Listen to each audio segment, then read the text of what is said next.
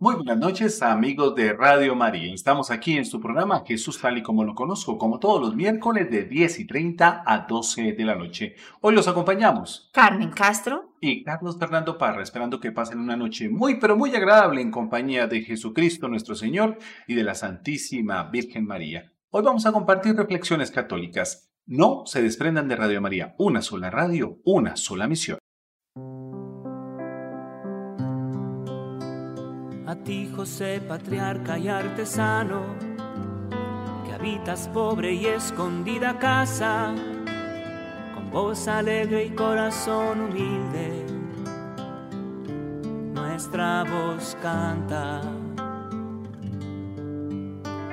De regia estirpe en posición modesta, sufres paciente y amoroso callas, mientras sustentas con trabajo duro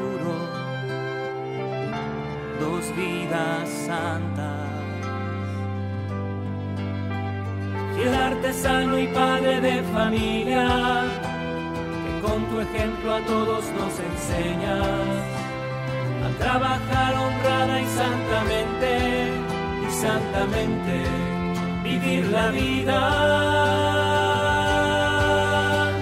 Por este Santo Trinidad Santísima, concédenos llegar al cielo santo y nuestra gratitud te mostraremos eternamente con nuestro canto.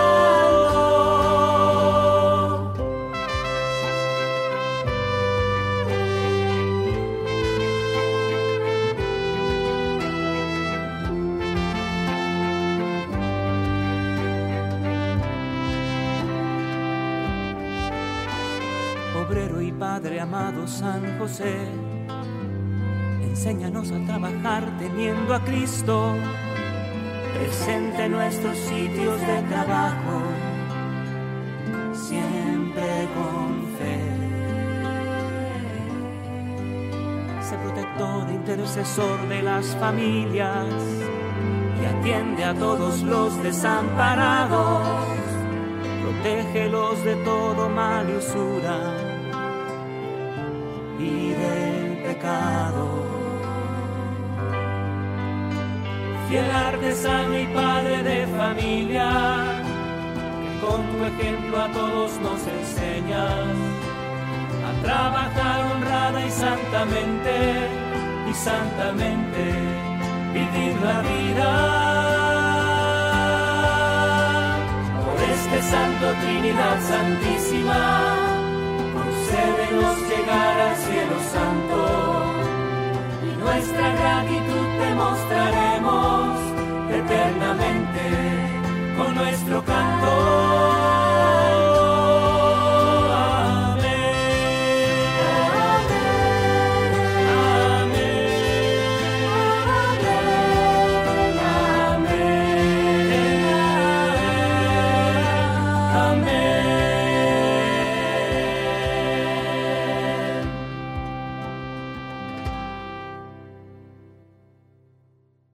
Ángel de Dios, que eres mi custodio, pues la bondad divina me ha encomendado a ti, ilumíname, dirígeme, guárdame. Amén. Radio María, Colombia. Continuamos aquí en Jesús tal y como lo conozco, compartiendo el día de hoy muchas reflexiones que nos van a llevar a tener diferentes perspectivas sobre los temas católicos. Bueno, ¿con qué reflexión iniciamos, Carmen? Esta se llama Oración de los Esposos ¿Cómo practicarlo? La oración de los esposos es un camino que se hace al orar. Nadie lo puede hacer por nosotros. Desde el momento en que hayamos tomado la decisión de orar cada día, lo más duro está por llegar, perseverar. Hoy en día la oración personal se ha convertido en un verdadero desafío, pues vivimos en un mundo estresado en el que los horarios están sobrecargados. Imagínate cuando se trate de orar en pareja. Para muchos es un ideal imposible de alcanzar, ya que no todos tienen la misma vivencia de fe ni la misma sensibilidad religiosa. Obstáculos en la oración de los esposos. ¿Por qué es tan difícil orar en pareja? Seguramente por pudor, ya que la oración es algo muy íntimo. Es un encuentro personal con Dios que desvela una parte secreta de nuestro corazón, la cual pone al descubierto tal cual soy, cual vulnerable, cual pobre. Esto exige una buena dosis de humildad. Orar en pareja es aceptar salir de sí para llegar a Cristo. Si Él tiene el primer lugar en la pareja, la oración también. Siempre hay algo que hacer en una casa, mientras que la oración de los esposos se trata más bien de dejar que Dios lo haga por nosotros y aceptar ser inútiles. Sentarse para orar solo o en pareja parece menos útil que ayudar a los niños, salir de compras, mirar televisión, arreglar la casa y hasta ir a la Eucaristía. Se acepta perder tiempo por Dios, ya que nuestra oración es para Él, no para nosotros. Sí, inútil la oración conyugal como el amor y la poesía, pero muy necesaria para vivir. A la larga, cosechamos los frutos de esa oración gratuita y pobre, a saber, una comunión más grande en la pareja, acogida del otro, confianza y disponibilidad, consuelo mutuo, reconciliaciones. Cuando haya altercados, la oración para los esposos enojados. Apertura a la esperanza y a la alegría, paz interior. Razones para orar en pareja. Una oración de los esposos en el día de su boda. Festejo. Oración por los esposos en su aniversario. Crisis.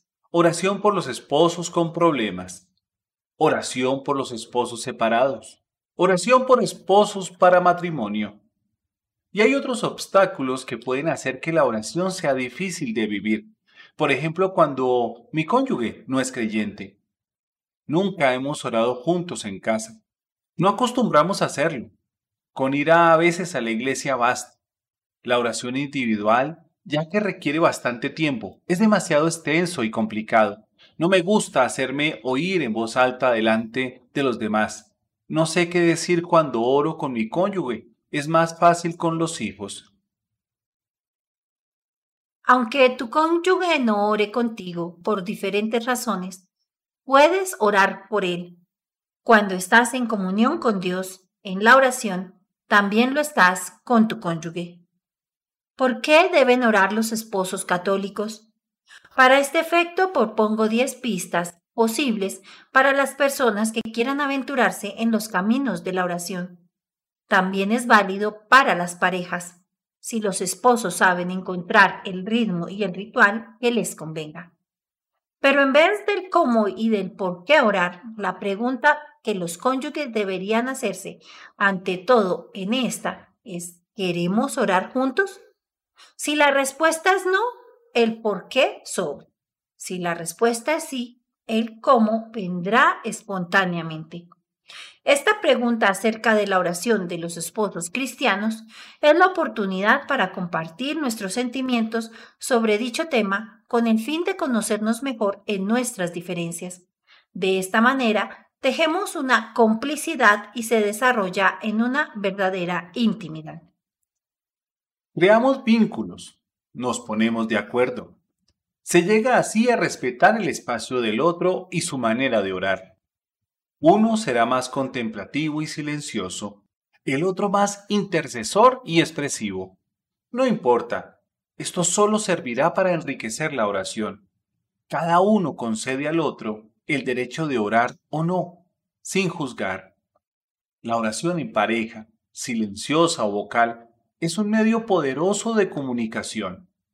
Para empezar, quizá ustedes arreglen un rinconcito de oración en la casa o se pongan de acuerdo acerca del momento en que puedan orar juntos. Les será sumamente difícil orar regularmente en pareja si no escogen una hora precisa que les convenga, aunque de vez en cuando ustedes pierdan un día. Lo que importa es querer orar juntos. La fidelidad engendra la constancia no se desanimen. Un retiro conyugal en el año puede ayudarles también a mantener en la oración o volver a comenzar si la abandonaron. ¿Cómo orar en pareja? Aquí algunos puntos de recomendación. Cuando una pareja ora, Cristo está ahí. Esta oración conyugal, como toda oración cristiana, es esencialmente trinitaria y filial, como imágenes de Dios. Los esposos participan en la vida trinitaria cuando oran juntos. Forman una sola persona para elevarse hasta Dios tres veces santo. El Padre escucha la oración de su Hijo, que habla a través de la boca y del corazón de los esposos, porque el Espíritu obra en ellos. Él clama en sus corazones, Abba, Padre, como lo describe San Pablo. Es la oración que Jesús nos ha dejado y que el Espíritu nos hace cubrir día tras día. Padre nuestro que estás en los cielos. Para orar en pareja, ya sea una oración de esposos con problemas, sugiero que se comience con poco, como la oración de las tortugas, la de los pasos pequeños. De nada sirve querer hacer demasiado si luego se abandona en el camino. Puede suceder que se trate de un momento de oración silenciosa juntos, si es eso lo que ustedes quieren, pero fijándose un tiempo límite. Puede tratarse de una oración en voz alta. Por ejemplo, ¿qué pareja no tiene el tiempo de recitar juntos al menos un Padre Nuestro cada día? Esta oración de los hijos de Dios, dicha fielmente al levantarse o al acostarse, une a la pareja en una tierna complicidad espiritual. Más vale recitar esta oración diariamente. Así llueve, truene o relampaguee, que orar solamente cuando nos plazca. Rezando cada día se aprende a orar y a perseverar. Que sea breve o larga, de petición o de alabanza. La oración conyugal es el fruto del sacramento del matrimonio que nos hace esposos antes de ser padres. Somos miembros del cuerpo de Cristo, unidos en su alianza con nosotros. Lo que importa es adaptar la oración en función de nuestro ritmo. ¿Cuál es el mejor tiempo para la oración de los esposos? ¿La mañana? ¿La noche? ¿Antes de las comidas? ¿Qué oración nos conviene? ¿Cuál es nuestro pequeño ritual? Lo mejor es ofrecer en la mañana tu jornada diciendo un Padre nuestro. En la noche al momento de acostarse, toma la mano a tu cónyuge y dale gracias a Dios por un día más de vida. Puedes además hacer una oración de alabanza. Podemos también orar con la ayuda de un salmo, servirse del Evangelio del día o sencillamente expresar una oración espontánea pidiendo un favor a Dios, orando el uno por el otro o por los demás, dándole gracias a Dios que nos ama y nos bendice. La oración para una pareja unida en matrimonio es una canción dulce para los oídos de Dios. Este corazón a corazón del hombre y de la mujer con Dios solo toma algunos minutos y sin embargo, cuántos beneficios de comunión, de solidaridad y de unidad nos produce. Orar al unísono es una disciplina fecunda, la cual me permite entrar en la alegría, escuchar a mi cónyuge orar. Cuando ora, yo me siento incluido en su oración y yo la tomo en mi oración ya que formamos un solo ser. Mi gozo no está tanto en decir el Padre nuestro, sino en decirlo con ella y en escuchárselo. Esta reflexión la hemos tomado de oracionescatólicas.org. Démonos cuenta que, así como hacían las abuelas y sentaban a muchos de sus nietos y de sus hijos a su lado, empezaban a orar y todos aprendían así las oraciones. Pero con el transcurrir del tiempo se fueron acabando las abuelas que rezaban con sus hijos y los hijos dejaron de orar y, y dejaron de rezar. Ahora es una obligación de los esposos poder orar en pareja y poder transmitir ese testimonio a sus hijos para que ellos también puedan hacerlo más adelante de generación en generación. Bueno, ¿con qué continuamos? Esta reflexión se llama Sublime Improvisación. El 18 de noviembre de 1995, el violinista Isaac Perman subió al escenario para dar un concierto en el salón Avery Fisher en el Lincoln Center, en la ciudad de Nueva York. Si usted alguna vez ha estado en un concierto de Perlman, sabrá que subir al escenario no es nada fácil para él. Padeció la enfermedad de polio cuando era niño. Tiene abrazaderas en ambas piernas y camina con la ayuda de unas muletas. Verlo caminar sobre el escenario de un lado al otro, paso a paso, lenta y penosamente, es una escena impresionante. Él camina penosamente, pero de forma majestuosa, hasta que alcanza su silla. Después se sienta y lentamente pone las muletas sobre el suelo. Abre los broches de las abrazaderas en sus piernas, escoge un pie y extiende el otro hacia adelante. Después se inclina y recoge el violín. Lo pone bajo su barbilla. Hace seña al director y procede a tocar. Hasta ahora, la audiencia ya estaba acostumbrada a este ritual. Permanecían silenciosamente sentados mientras él caminaba por el escenario hasta su silla. Permanecían respetuosamente en silencio hasta que él estuviera listo para tocar. Pero esta vez algo ocurrió. Justo cuando él terminaba de tocar sus primeras notas, una cuerda de su violín se rompió. Se pudo escuchar el ruido en toda la sala. Salió disparada como una bala. No había duda de lo que ese sonido significaba. No había duda de lo que él tendría que hacer. Los que estaban ahí esa noche tal vez pensaron, para esta, él va a tener que ponerse de pie, abrocharse las abrazaderas, recoger las muletas y salirse del escenario para encontrar otro violín u otra cuerda. Pero no fue así. En su lugar, él esperó un momento, cerró sus ojos y después hizo seña al director para empezar a tocar.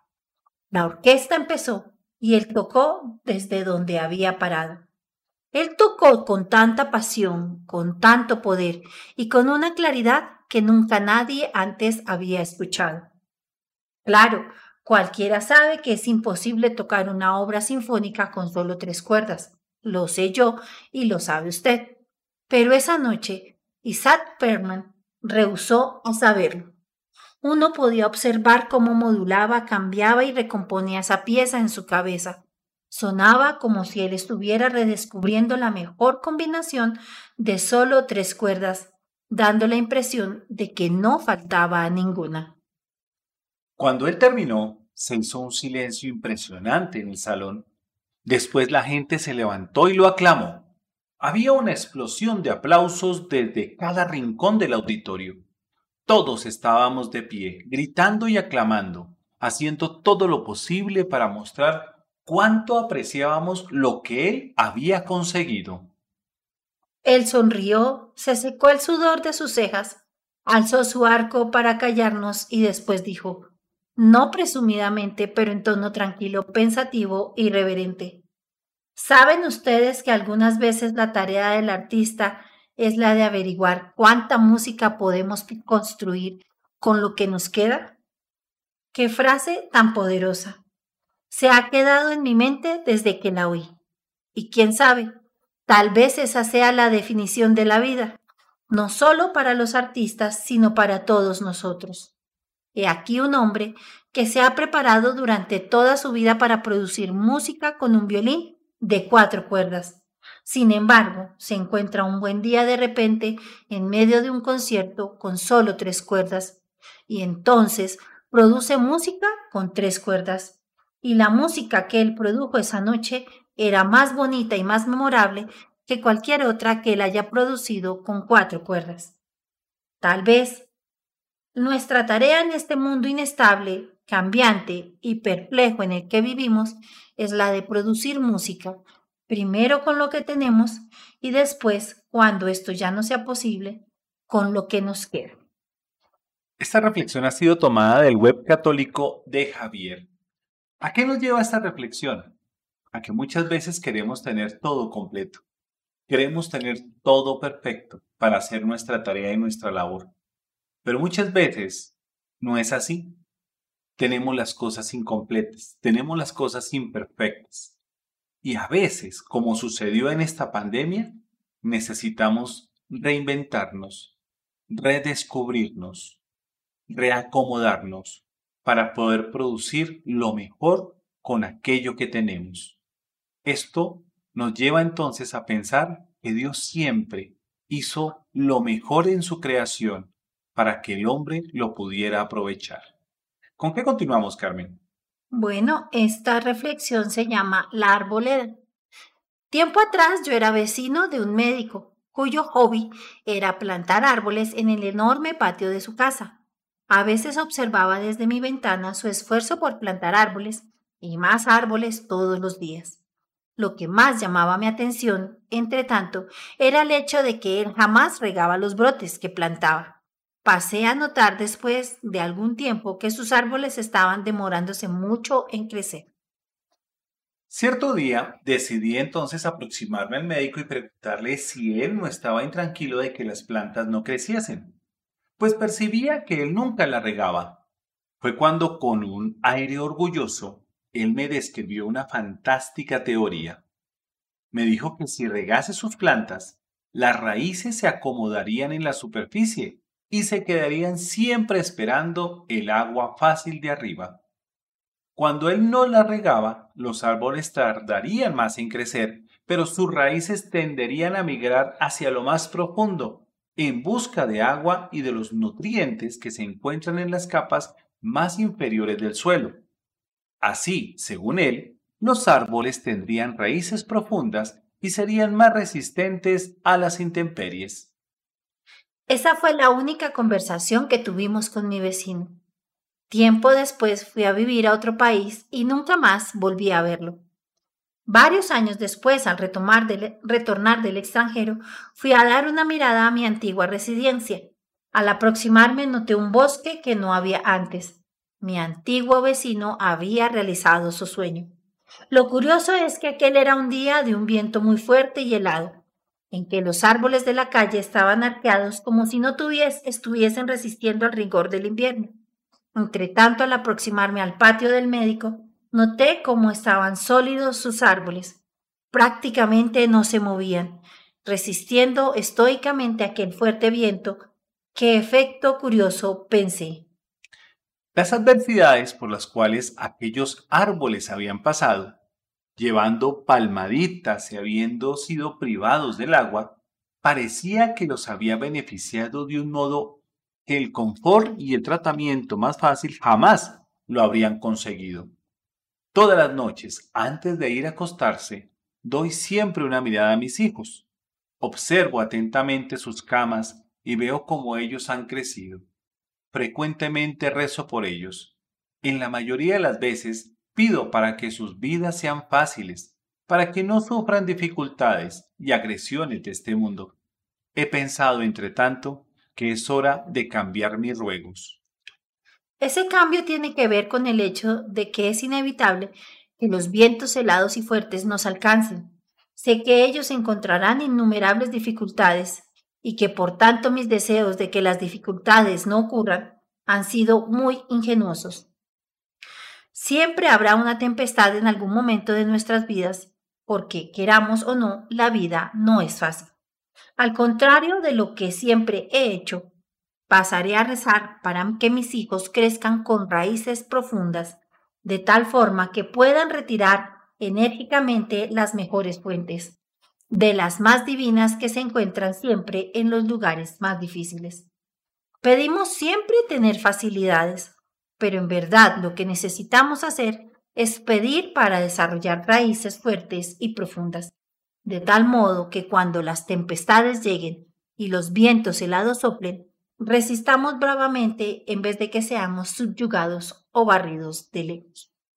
Esta, esta reflexión también la hemos tomado de la página del web católico de Javier. Bueno, nos vamos a un corte musical. No se desprendan aquí de Radio María, una sola radio, una sola misión.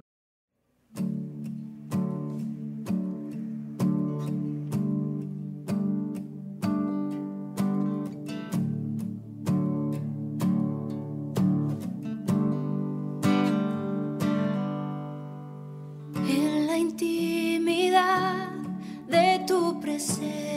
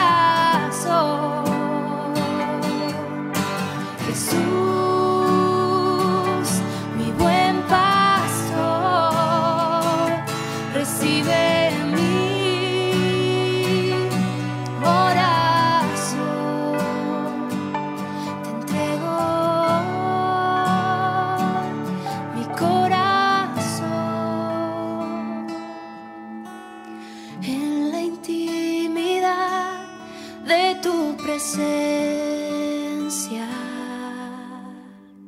Oh buena y tierna Madre, vos seréis siempre nuestro amor y nuestra esperanza. Enviad los santos ángeles para defendernos y rechazar al demonio nuestro mortal enemigo. Amén.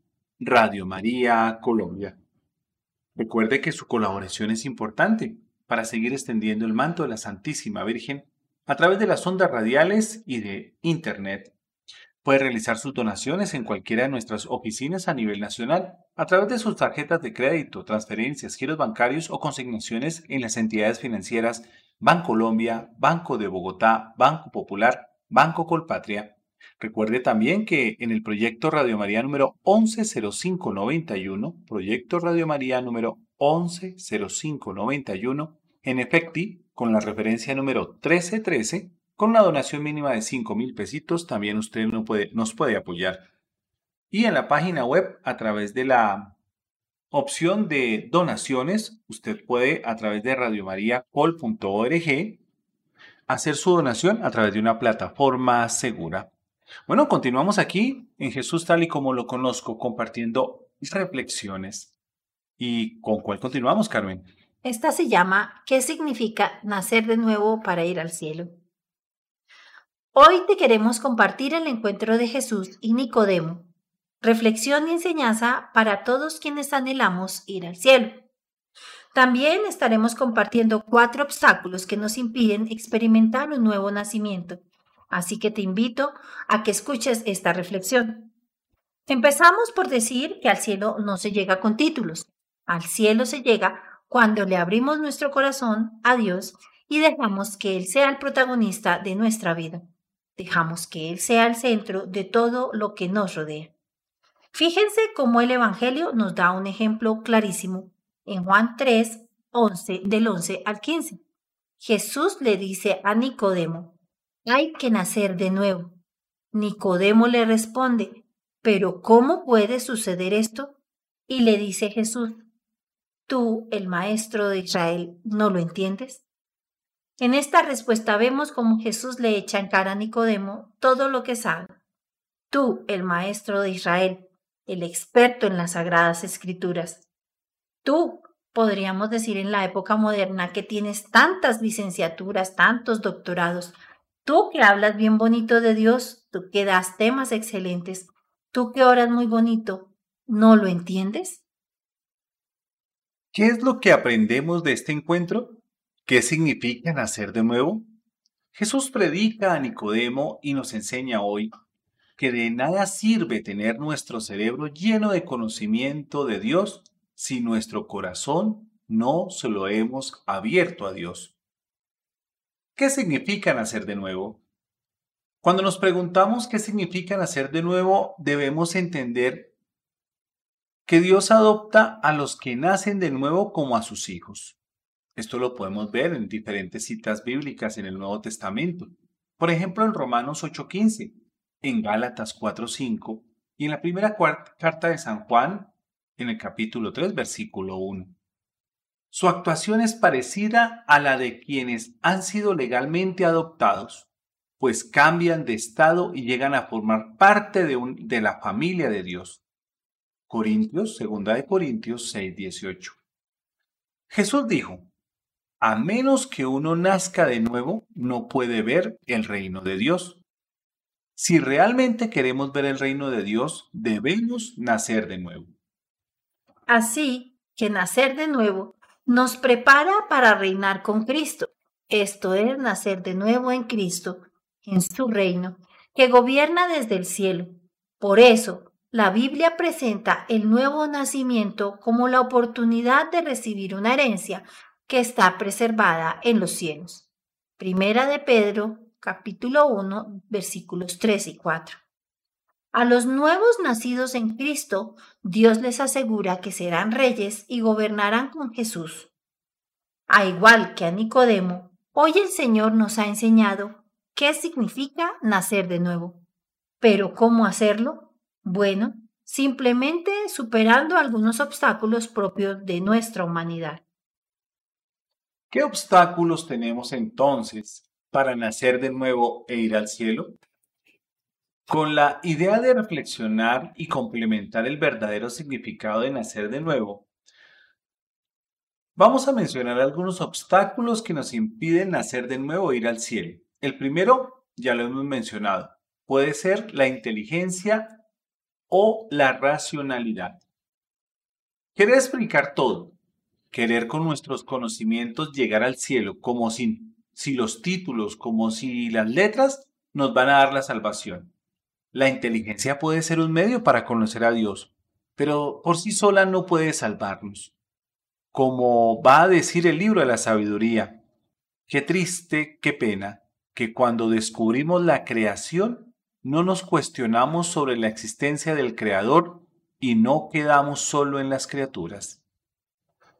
Primer obstáculo entonces es la racionalidad, la inteligencia que puede jugarnos en contra. Veamos el segundo obstáculo. La autosuficiencia. Cuando creemos que estamos bien, cuando creemos que no necesitamos a Dios, cuando nos sentimos demasiado cómodos en este mundo, ahí tenemos un serio obstáculo para llegar al cielo, porque estamos muy cómodos, estamos muy tranquilos, y eso nos hace que excluyamos a Dios de nuestra vida y por añadidura experimentar un nuevo nacimiento. Por eso es importante saber qué significa nacer de nuevo. El siguiente obstáculo es la soberbia humana.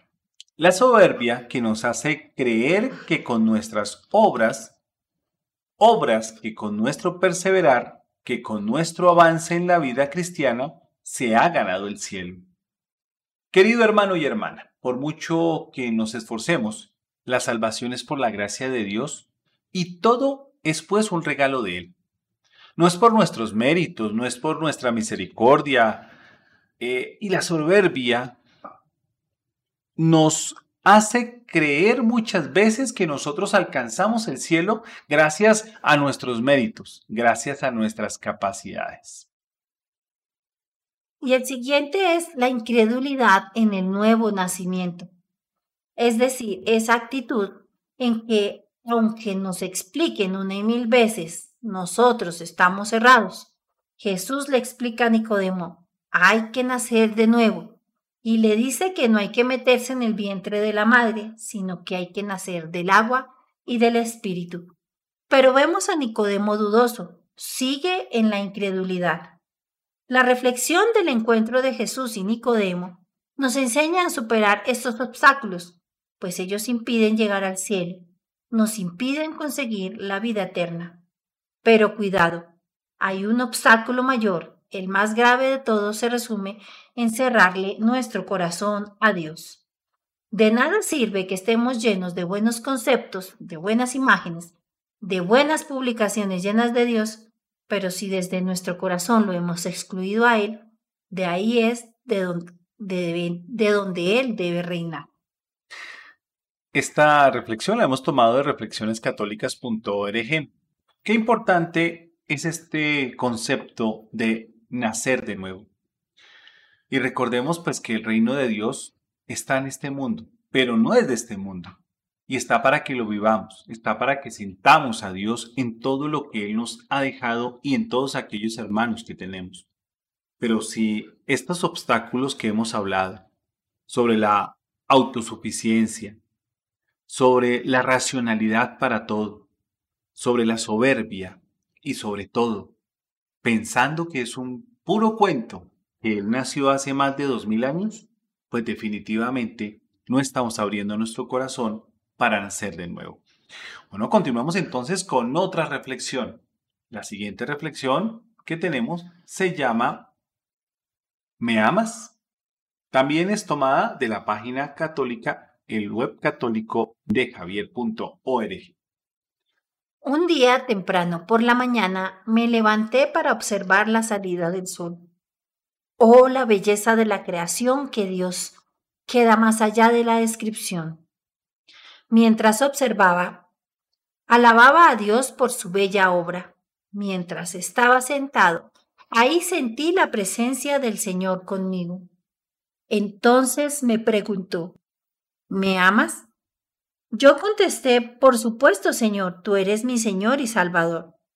Entonces me preguntó, si estuvieras físicamente incapacitado, ¿me amarías?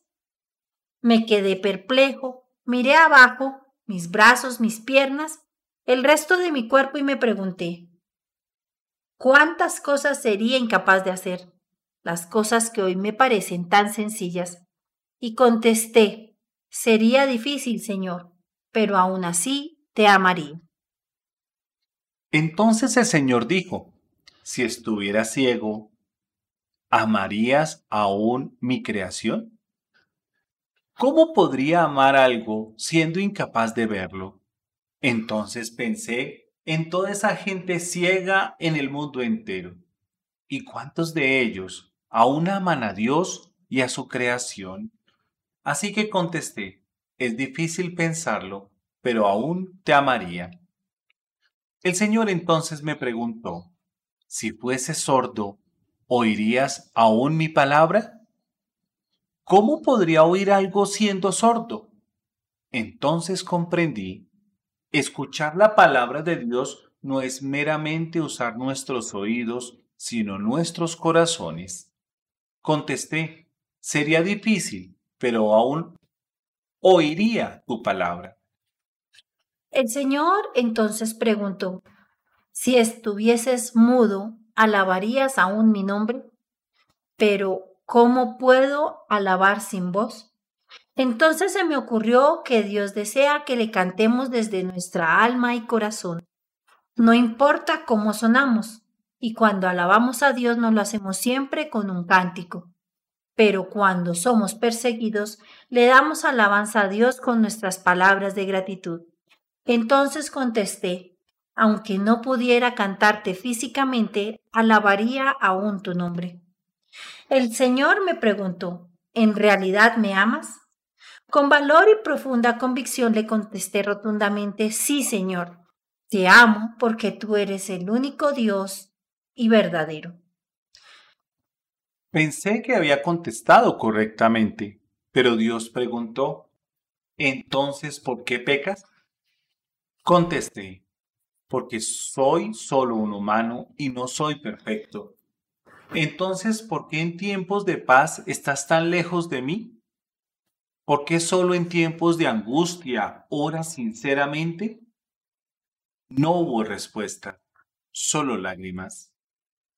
El Señor continuó, ¿por qué solamente cantas en la congregación y en los retiros espirituales? ¿Por qué me buscas solo en tiempos de adoración? ¿Por qué me pides tantas cosas egoístas? ¿Por qué pides sin tener fe? Las lágrimas continuaron rodando sobre mis mejillas. ¿Por qué te avergüenzas de mí? ¿Por qué no estás esparciendo las buenas nuevas? ¿Por qué en tiempos de persecución lloras con otros cuando te ofrezco mi hombro para que llores? ¿Por qué pones pretextos cuando te doy la oportunidad de servir en mi nombre? Intenté contestar, pero no hubo respuesta que dar. Eres bendecido con la vida. No te hice para que desperdiciaras este regalo.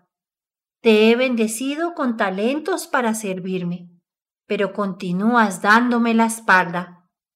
Te he revelado mi palabra, pero no obtienes el conocimiento de ella. Te he hablado, pero tus oídos estaban cerrados. Te he mostrado mis bendiciones, pero tus ojos nunca las vieron.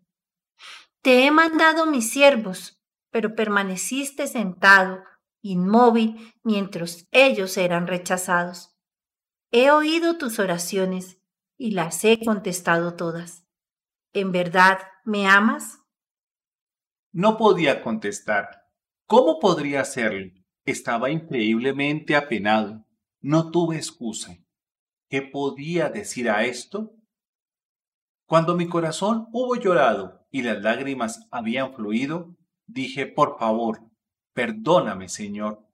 Soy indigno de ser tu hijo.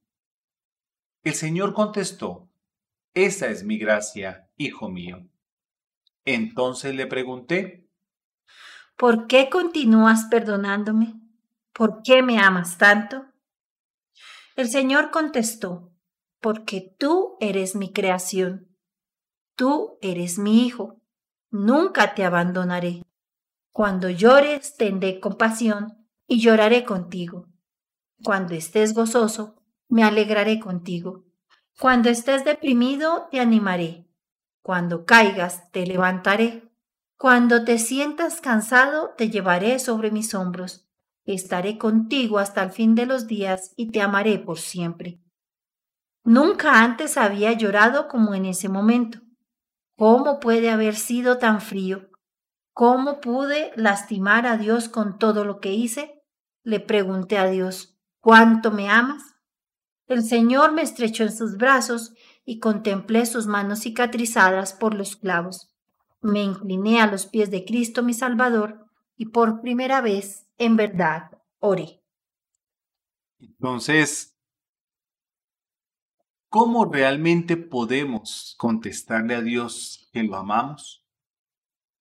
Si tenemos todas nuestras capacidades, si tenemos todo aquello que Él nos ha dado, realmente a veces parecemos paralíticos, porque no movemos ni nuestra boca, no tenemos, dejamos nuestros oídos que lo escuchen, no dejamos que nuestros brazos lo alaben, no dejamos que nuestro servicio realmente sea en nombre de Él y para Él, en aquellos que nos ha puesto en el camino para amar.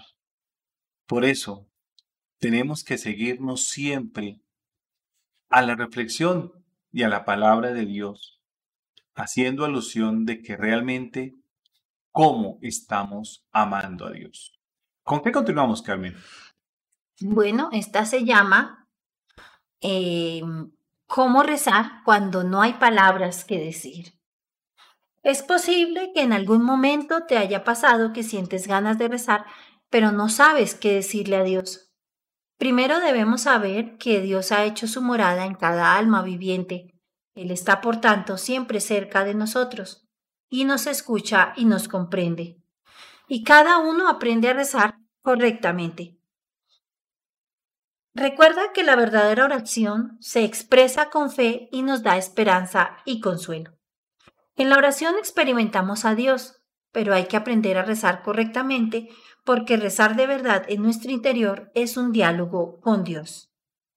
Si cumplimos nuestras oraciones en la vida cotidiana, llenando nuestra vida con ellas y cumpliendo así la voluntad de Dios, nos acercamos al centro del amor que está en nosotros. La idea es que sepamos cómo rezarle a Dios de una manera sencilla. Puede suceder que tengamos el deseo profundo de tener un diálogo con nuestro Dios, pero al momento no tengamos las palabras para expresarle nuestro amor y nuestro agradecimiento. Al menos esto nos puede suceder cuando queremos pedirle al Señor algo personal cuando tenemos en nuestro interior una necesidad, pero no tenemos las palabras como para hacerle saber a Dios nuestro sentir. Tenemos la mejor disposición de orar, pero no encontramos las palabras adecuadas para expresar lo que pensamos y sentimos. Es posible que cualquier palabra que se nos venga a la mente nos parezca poca cosa, o tenemos las ideas muy desordenadas, o incluso no se nos viene nada a nuestra mente y nos sentimos vacíos. A veces también puede suceder que nos sentimos indignos. Nos sentimos tan mal por lo que hemos hecho que ni siquiera nos vemos con el derecho de hablarle a Dios. Bueno, nos vamos entonces a un corte musical. No se desprendan ustedes de Radio María, una sola radio, una sola misión.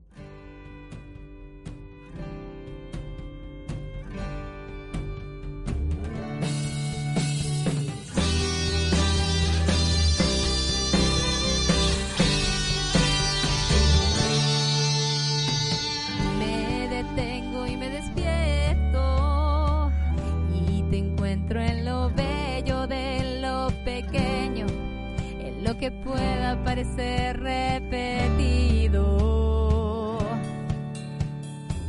Y me despierto a mí misma, que respiro, que vivo y me fascino, porque todo me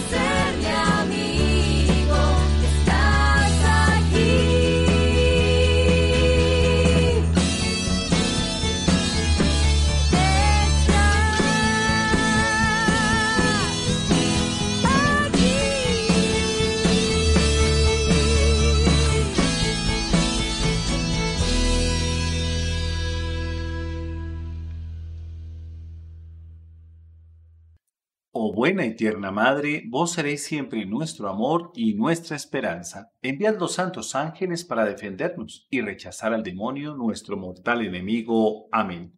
Radio María, Colombia. Continuamos aquí en Jesús tal y como lo conozco, compartiendo reflexiones. Y vamos a tomar una reflexión de la página reflexionescatólicas.org y que se llama Las características de saqueo. Será importante que pongas atención a las características de, de saqueo, cualidades dignas de imitar de un verdadero discípulo. La primera, saqueo es capaz de vencer obstáculos.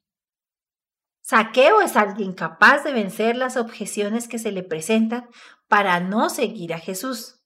Es capaz de vencer las limitaciones que se le ponen para no encontrarse con Jesús. Por lo menos en el relato de Lucas 11, hay dos que podrían ser limitaciones para el encuentro con Jesús. La primera de ellas es que es bajo de estatura. El texto de Lucas dice que era de baja estatura y que le hacía muy difícil divisar a Jesús entre la multitud.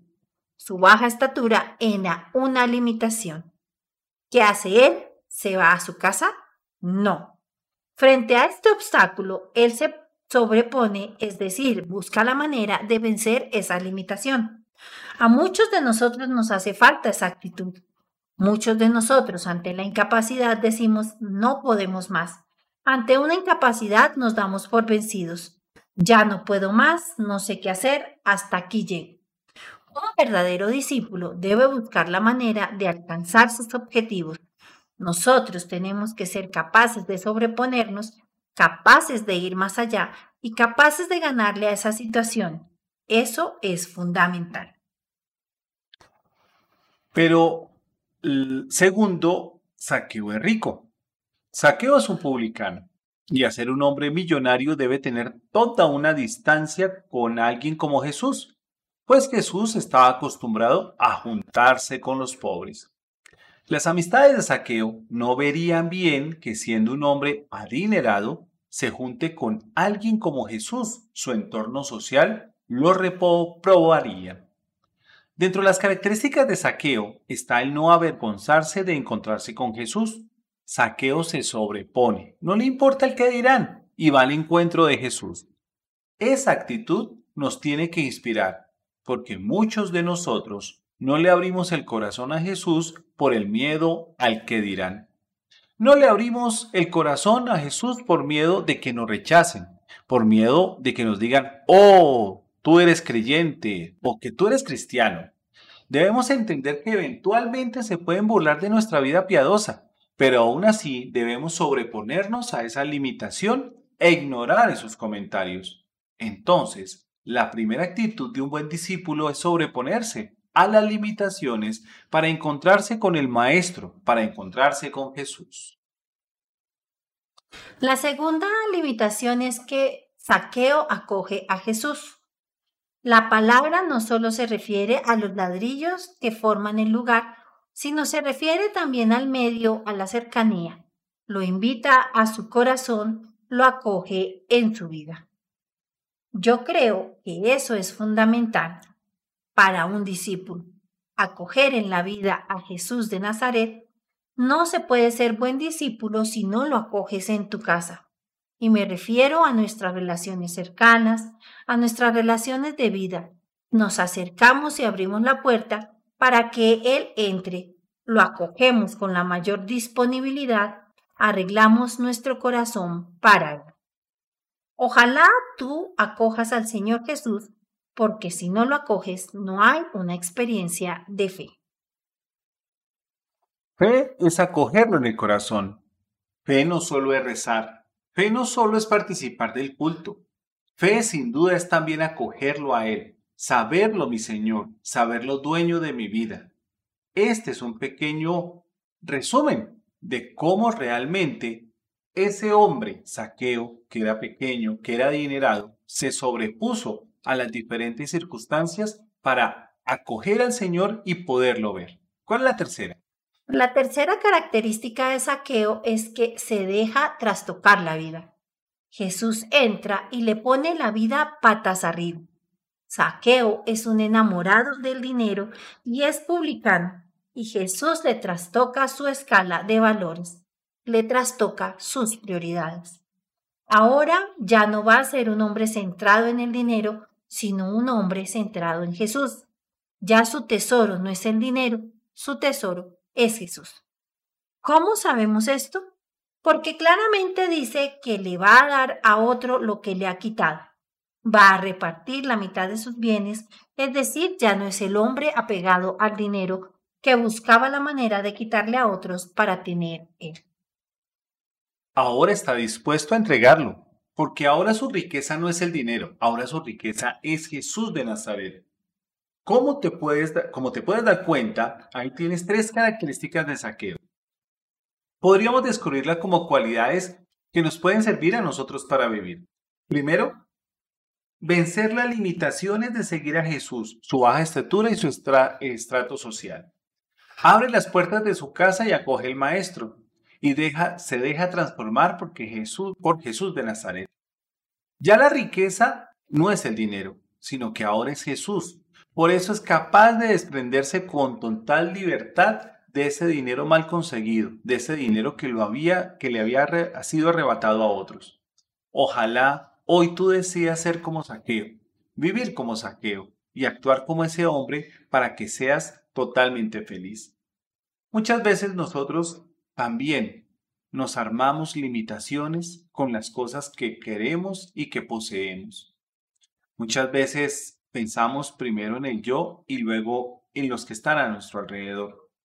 Pero qué importante sería realmente establecer que aquel que está frente mío es ese Jesús que quiere que yo le abra el corazón, que quiere que yo lo ame, que quiere que yo lo comprenda, pero que obviamente con mis actitudes, con mi ligereza, con expresarme de diferentes maneras y por pensar que esa otra persona actúa también a veces mal, entonces no lo comprendo y no abro el corazón. Seamos como saqueo, cambiemos nuestra perspectiva, abramos nuestro corazón y dejemos que Dios sea el que realmente nos dé las mejores cosas. Lo demás vendrá por añadidura. ¿Con qué continuamos, Carmen? Bueno, esta reflexión se llama El canasto de carbón. Cuenta la historia de un anciano que vivía en una granja en las montañas de Kentucky Oriental en su, y con su joven nieto. Cada mañana el abuelo se sentaba temprano en la mesa de la cocina para leer su vieja y estropeada Biblia. Su nieto, que quería ser como él, intentó imitarlo cuanto era posible.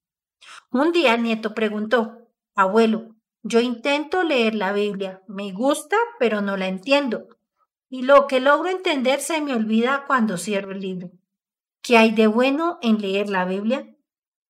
El abuelo silenciosamente dejó de echar carbón en la estufa y dijo, baja el canasto de carbón y ve al río y tráeme un canasto lleno de agua.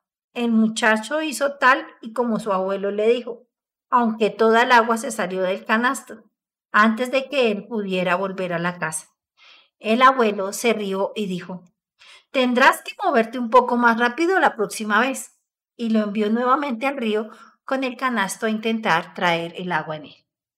Esta vez el muchacho corrió más rápidamente, pero el canasto estaba de nuevo vacío antes de llegar a la casa. Y ya sin respiración le dijo a su abuelo que era imposible llenar el agua en su canasto y fue a conseguir un balde. El anciano lo detuvo diciendo, yo no quiero un balde de agua, quiero un canasto de agua. Tú puedes hacerlo.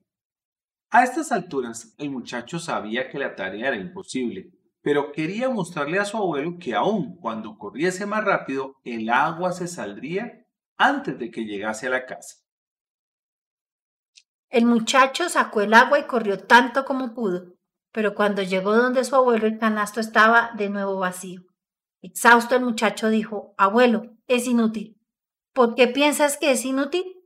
contestó el abuelo. Mira dentro del canasto. Viendo su interior comprendió por primera vez que el canasto tenía algo diferente.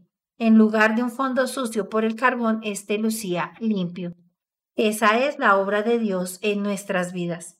Él nos cambia desde dentro lentamente hasta transformarnos en Esta historia obviamente tiene un final totalmente eh, diferente al que cualquiera de nosotros hubiese podido pensar.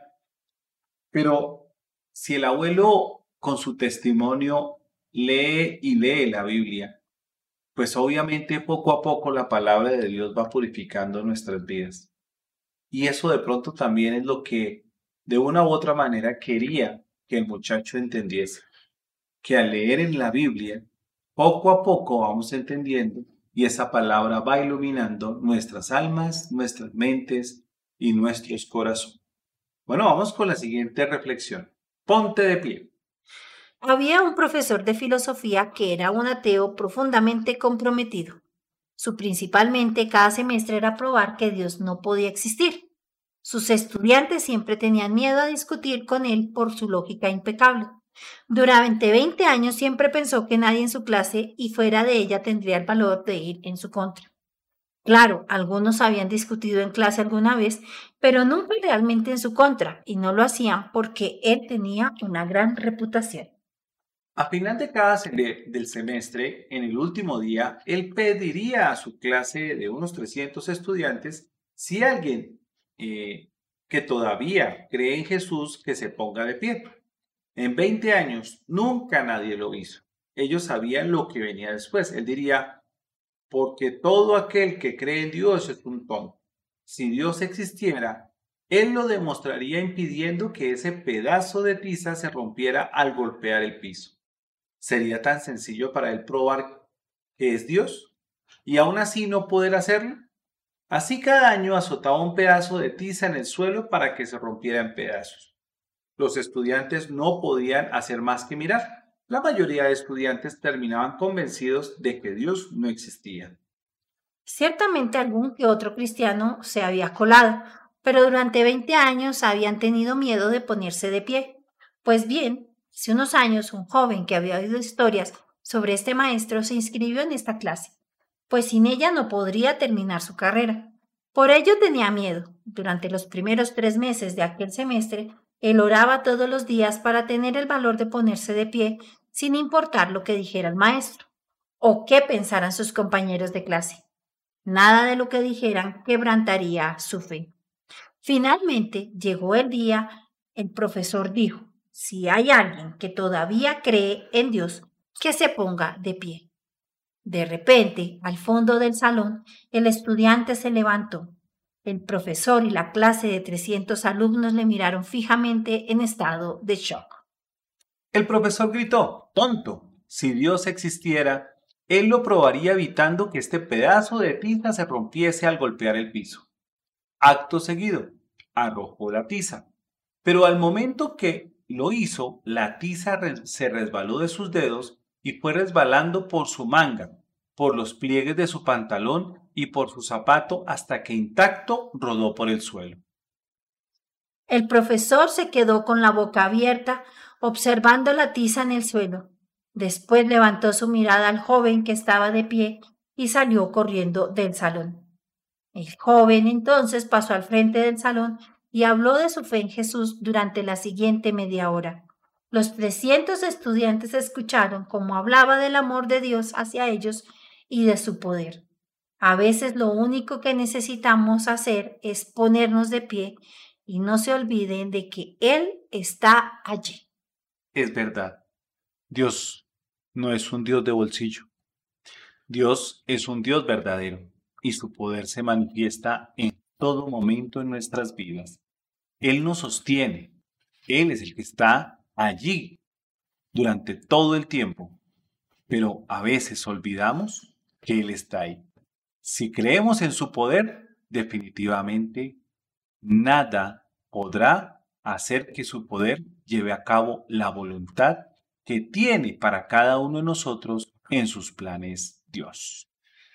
Bueno, nos vamos entonces a un corte musical.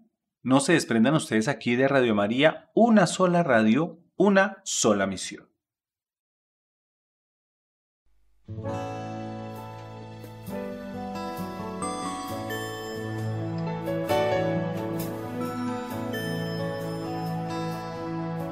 Yo era un tipo relativamente bueno. Mejor dicho, yo era un pobre diablo más. Tenía llena la barriga y la conciencia tan tranquila que llegué a sentirme bueno de verdad. Hasta que un tocando esta guitarra. Me hablaron de un tipo flaco y pelucón. Y de tanto ser contreras yo que no quería problemas me metí en esta locura del Señor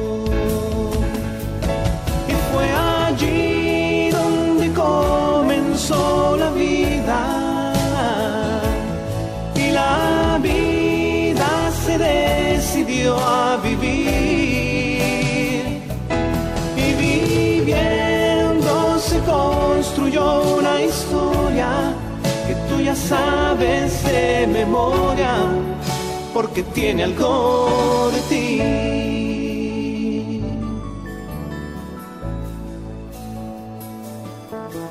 me dio una fuerte cristianitis aguda, tan aguda que jamás llegué a sanar. Y junto a otros desahuciados nos conseguimos un barco y nos fuimos a buscar la libertad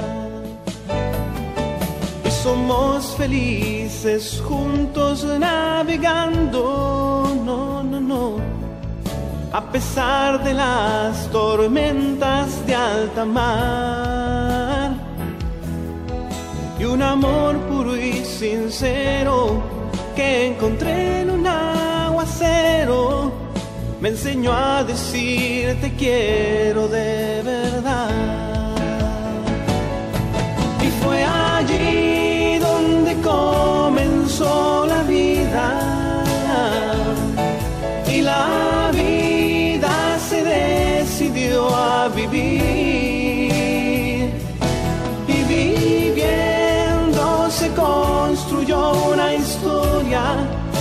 Ya sabes de memoria. Porque tiene algo de ti.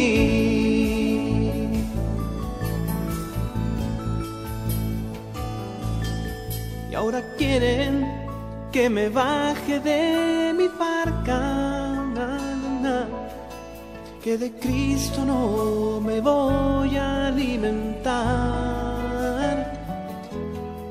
que tengo que ser realista, digo mejor materialista, ese suicidar se llaman sociedad aunque voy a hacerle frente a la vida. De Jesús nadie me podrá separar. Y en cada fin de semana, mi amor y yo y mi guitarra iremos a visitar la libertad la libertad, la libertad, la libertad.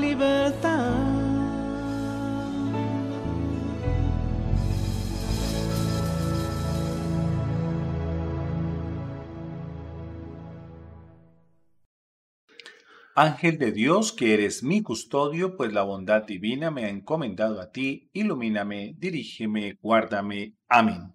Radio María Colombia. Seguimos aquí en Jesús tal y como lo conozco, como todos los miércoles de 10 y 30 a 12 de la noche, hoy con diferentes reflexiones católicas. Bueno, ¿con qué reflexión continuamos, Carmen? Esta se llama la actitud del hombre frente al templo de Dios. Por un lado, reconocemos que Jesús subió al templo de Jerusalén y se encuentra en este momento coyuntural con el acontecer de los comerciantes en el periodo próximo a la Pascua.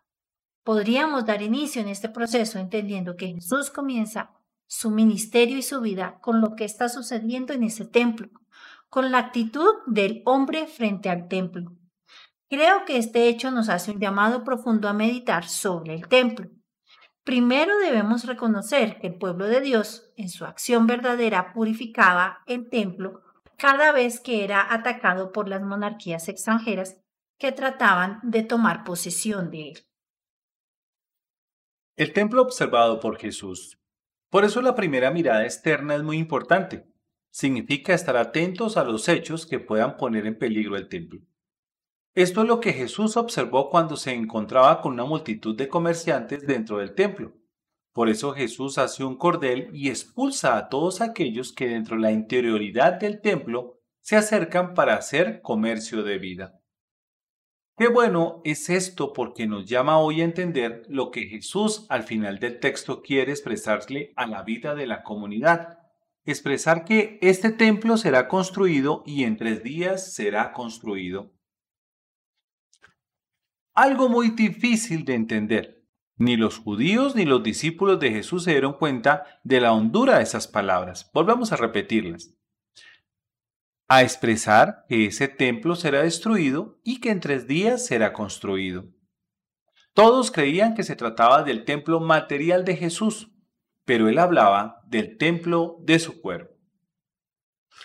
Los apóstoles después de la resurrección y el envío del Espíritu Santo caen en cuenta de la profundidad de las palabras de Jesús. En Juan la palabra recuerdo significa descubrir la profundidad de las palabras y los hechos de Jesús histórico por la fuerza del Espíritu Santo. Sin el Espíritu Santo no podemos comprender la palabra de Dios. Por otra parte, el cuerpo resucitado de Jesús es el nuevo templo del Dios vivo. Siendo que Jesús es el Hijo de Dios y Dios verdadero, siendo que tú y yo somos hijos adoptivos de Dios por el bautismo, y siendo que además por la Eucaristía nos alimentamos del mismo Dios, entonces también somos templo de Dios. Por lo tanto, somos templos vivos donde habita Dios. En estos templos donde el Señor nos ha sembrado, donde hemos recibido una expresión verdadera de camino de vida sacramental, en estos templos externos que también tienen que ser cultivados, conservados y purificados por la vida del hombre, conviene no convertirlo en cueva de ladrones. Y te pongo un ejemplo muy sencillo y fíjate bien. Solamente el hecho de que saques tu celular en plena celebración eucarística ya es un signo de cómo el hombre puede llegar a expresar ese sentido de alejamiento del proyecto de Dios.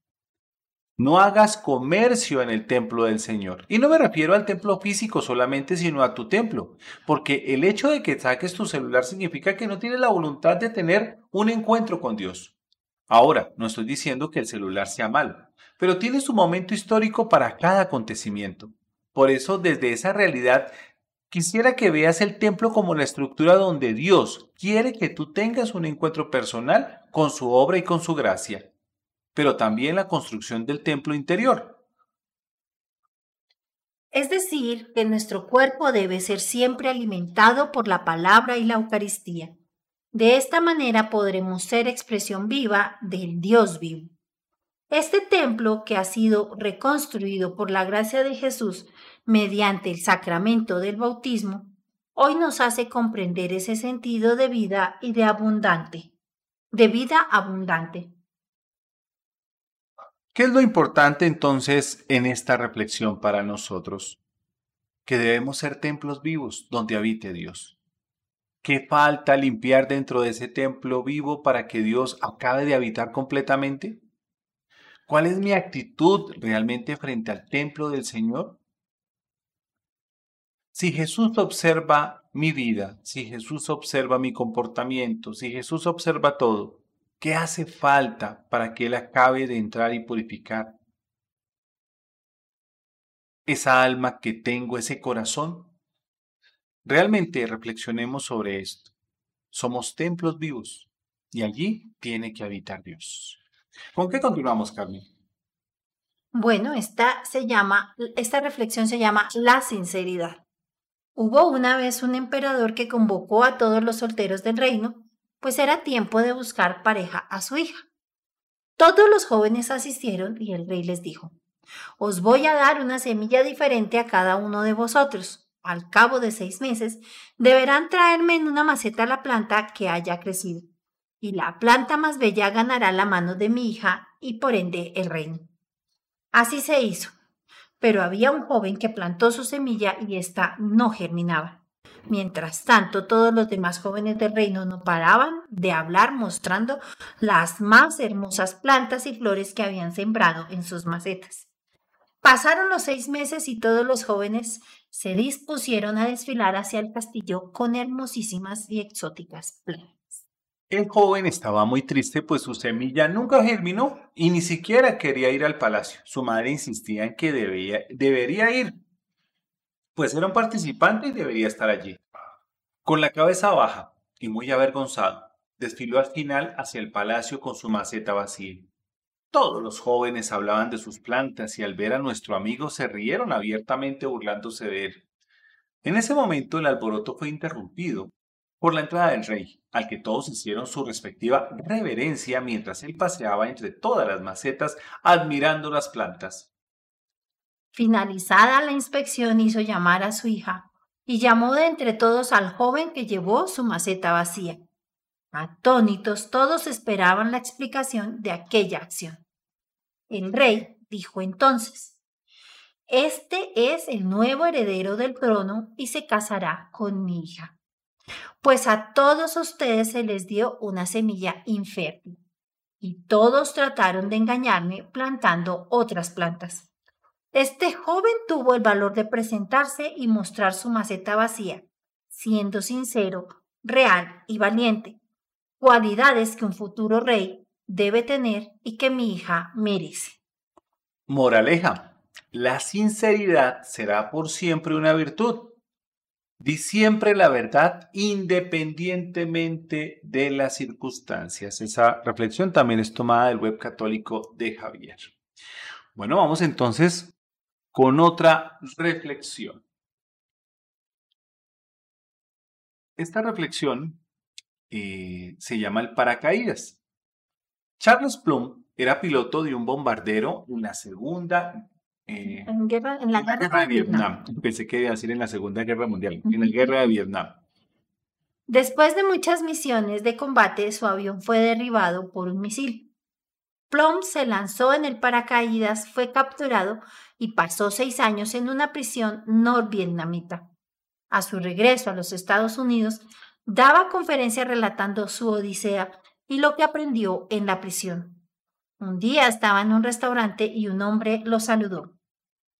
Hola, usted es Charlie Plum, ¿verdad? Era piloto en Vietnam y lo derribaron. ¿Y usted cómo sabe eso? Le preguntó Plum. Porque yo plegaba su paracaídas. Parece que le funcionó bien, ¿verdad? Plum casi se ahogó de sorpresa y gratitud. Claro que funcionó. Si no hubiera funcionado, hoy yo no estaría aquí. Plum no pudo dormir esa noche preguntándose, ¿Cuántas veces lo vi en el portaaviones y no le dije ni buenos días porque yo era un arrogante piloto y él era un humilde marinero? Pensó también en las horas que ese marinero pasaba en las entrañas del barco enrollando los hilos de seda de cada paracaídas, teniendo en sus manos la vida de alguien que no conocía. Ahora Plum comienza sus conferencias preguntándole a su audiencia, ¿quién plegó hoy tu paracaídas? Todos tenemos a alguien a cuyo trabajo es importante para que nosotros podamos salir, adelante. A veces en los desafíos que la vida nos lanza a diario, perdemos de vista lo que es verdaderamente importante. Dejamos de saludar, dejamos de dar las gracias, dejamos de felicitar a alguien, aunque sea decir algo amable, solo porque sí. Hoy, esta semana, este año, cada día trata de darte cuenta de quién pliega tu paracaídas y de agradecérselo. Aunque no tengas nada importante que decir, las personas alrededor de ti notarán ese gesto y te lo devolverán plegando tu paracaídas con ese amor especial que puedes llegar a necesitar algún día. Esta, esta reflexión definitivamente nos lleva a pensar que muchas veces en las grandes universidades, pues igual hay restaurantes, hay sitios donde sacan fotocopias, hay sitios donde venden ciertos elementos. Pero si no existieran esas personas que están detrás de esos mostradores, si no existieran aquellas personas que le sirven a aquel para matricularse o lo demás, pues definitivamente estos hombres grandes, de grandes universidades, que luego llegan a gobernar países, a ser presidentes de ciertas eh, empresas o lo demás, pues no hubiesen podido llegar hasta allí si no hubiese quien le hubiese plegado el paracaídas, quien le hubiese prestado un servicio. Entonces, igual, como esa frase que dice que detrás de cada gran hombre hay una gran mujer, pues definitivamente tenemos que mirar quién es aquella persona que nos apoya para poder seguir adelante y poder estar donde hemos estado. Bueno, nos vamos con la última reflexión de la noche. Esta se llama el orfebre de la vida. Un rey poseía un diamante muy valioso, uno de los más raros y perfectos del mundo. Un día el diamante cayó desde una gran altura y la superficie y se rayó en una de sus caras. El rey llamó a los mejores joyeros y orfebres del continente para que le intentaran corregir la imperfección. Sin embargo, todos coincidieron en que no podían retirar el arañazo sin cortar una buena parte de la superficie, reduciendo así el peso y el valor del diamante. Finalmente apareció un orfebre, no tan famoso, que afirmó que podría reparar el diamante sin problemas. Observé mucho al mayor orfebre de todos y con él aprendí mucho.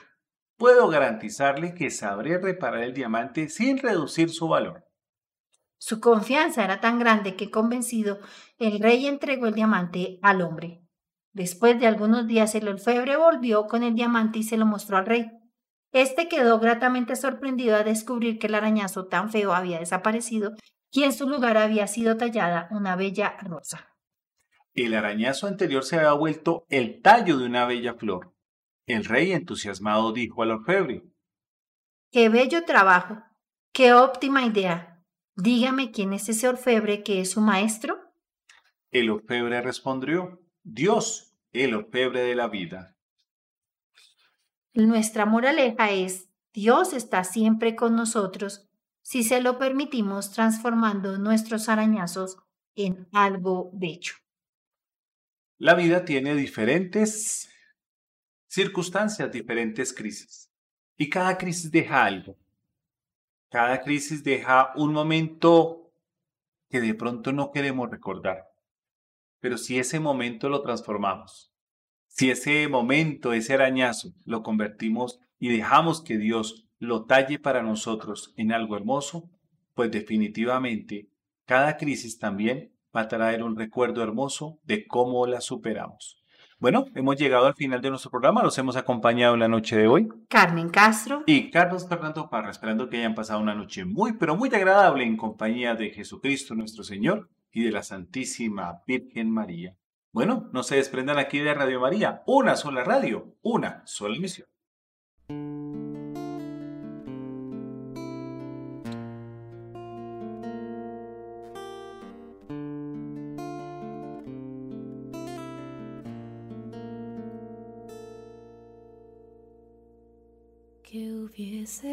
Hubiese